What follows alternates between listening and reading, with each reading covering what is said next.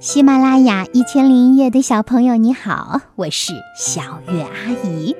在喜马拉雅的小月阿姨频道，我给大家讲了很多儿童文学名著呢。他们有《夏洛的网》《绿山墙的安妮》《城南旧事》《哈克贝里芬历险记》等等，我等你来听哦。今天小月要给你讲的故事是《芍药花丛中的小仙》，作者小山。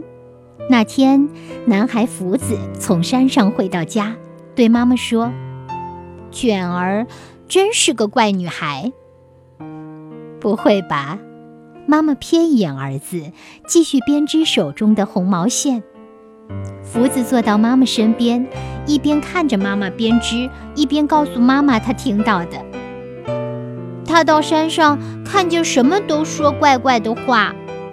看见草叶上的露珠，他说是露珠小孩。啊，看见白头翁花，他说是山谷奶奶。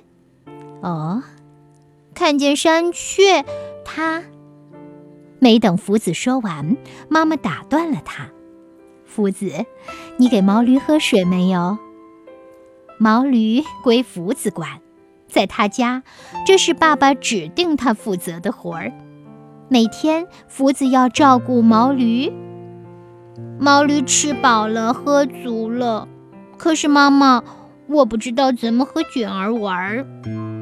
妈妈问：“他没有欺负你吧？”“那倒是没有，他最高兴和我一起上山了。”“你好好待他呀，你比他熟悉山上的事情。”你可以多教教他认识那些野菜和小鸟。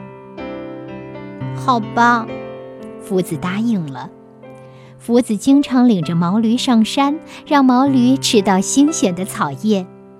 女孩卷儿一看见他去山上，就跟上他，哪怕自己正在玩，也会停下去追福子和毛驴。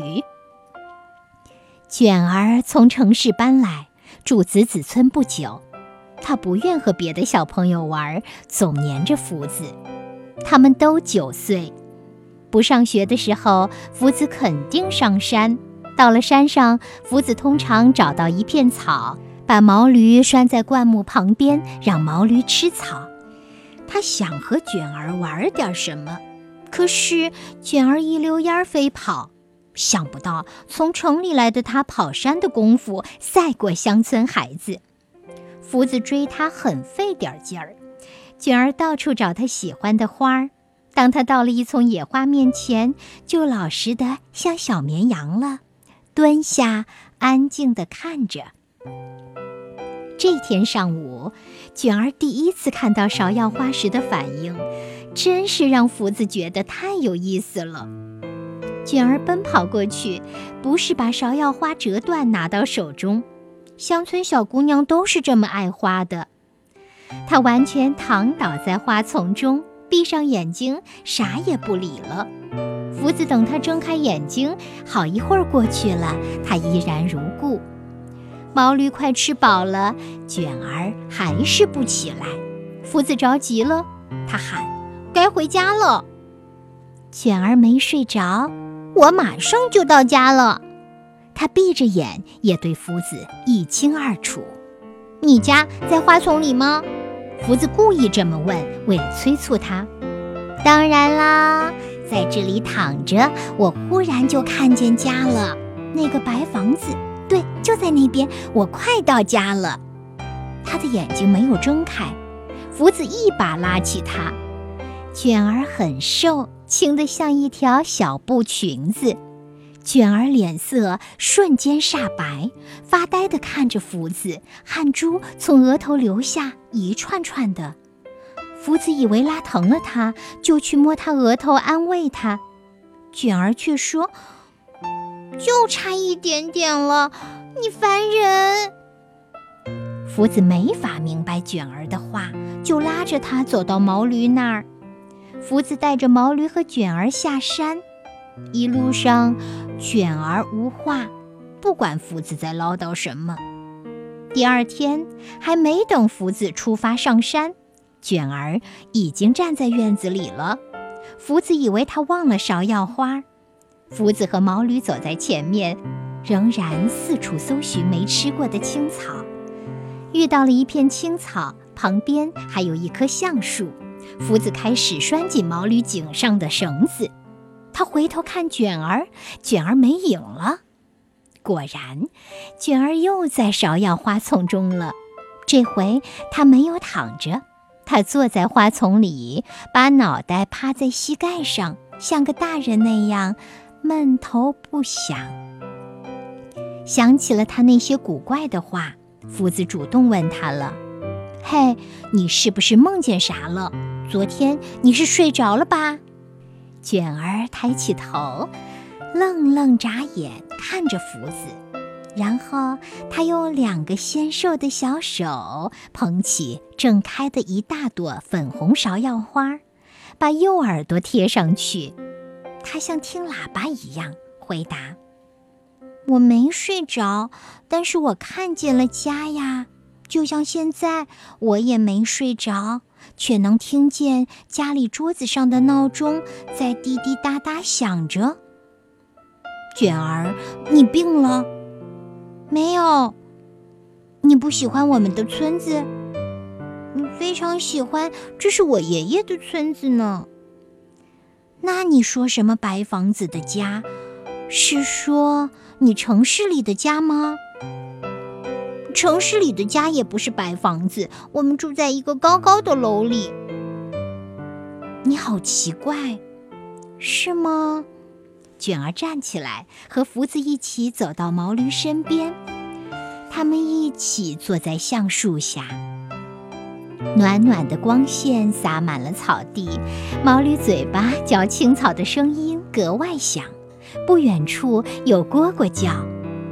福子说：“卷儿，昨天和今天你都有点不对劲儿，比如比说露珠小孩还不对劲儿。”卷儿默不作声。夫子问：“你想认识更多的野菜和树不？”卷儿回答：“我没想到这种花像通道一样。”福子告诉他花的名字：“芍药花。”芍药花好漂亮。夫子指给卷儿看。这山上比芍药花还美的花很多呢。那边低谷里有百合花，山崖那边是杜鹃花和桔梗花。卷儿却不看，卷儿又走回到芍药花丛那里，他目不转睛，还是看着芍药花，对跟着过来的福子说：“福子，芍药花才使我可以回家。”你你是说芍药花告诉你什么了？是啊，我靠近了芍药花，脑子里、耳朵里就全变了样。福子也蹲下来听一朵花。卷儿，这没什么呀。他趴到了地上再听。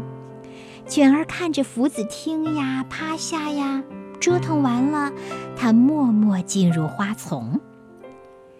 他的眼睛刚闭上，就明白无误地告诉福子：“这回你要让我进去坐一会儿。白房子里已经飞出一只白鸟了，它出来迎接我呢。”卷儿陶醉的一脸笑容，福子没惊动他，在一边等着。真的，福子，这是我的家，屋子里有我曾经坐过的小椅子。墙上有我小时候的照片，还有我爸爸妈妈的照片，啊，还有爷爷的呢。卷儿的样子幸福极了，她的脸色和粉红的芍药花一样，她的睫毛轻轻抖动着，像花丝被风吹了，还有她的头发在变成金色。卷儿整个身体都在变，好像蚕蛹变成了蛾子。卷儿忽然像小仙女一样美。福子看到了这个过程，简直一动不敢动。他懵懂地盯着认识的卷儿。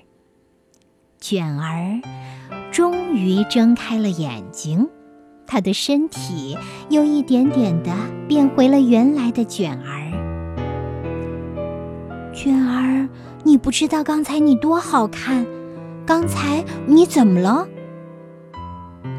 不知道，卷儿轻轻说：“你刚才明明是小仙女呢。”福子妈妈讲过仙子的故事。不要对别人说，福子，这是秘密。好的，福子伸出手，拉钩状，卷儿和他拉钩。他们离开了芍药花，去草地上。福子解开拴驴的绳子。卷儿，我保证回家后什么都不说。卷儿快乐地向小鸟展翅，下山时它飞跑着，唱着歌。好啦，亲爱的宝贝，这个故事就讲到这里，祝你有个好梦，晚安，宝贝。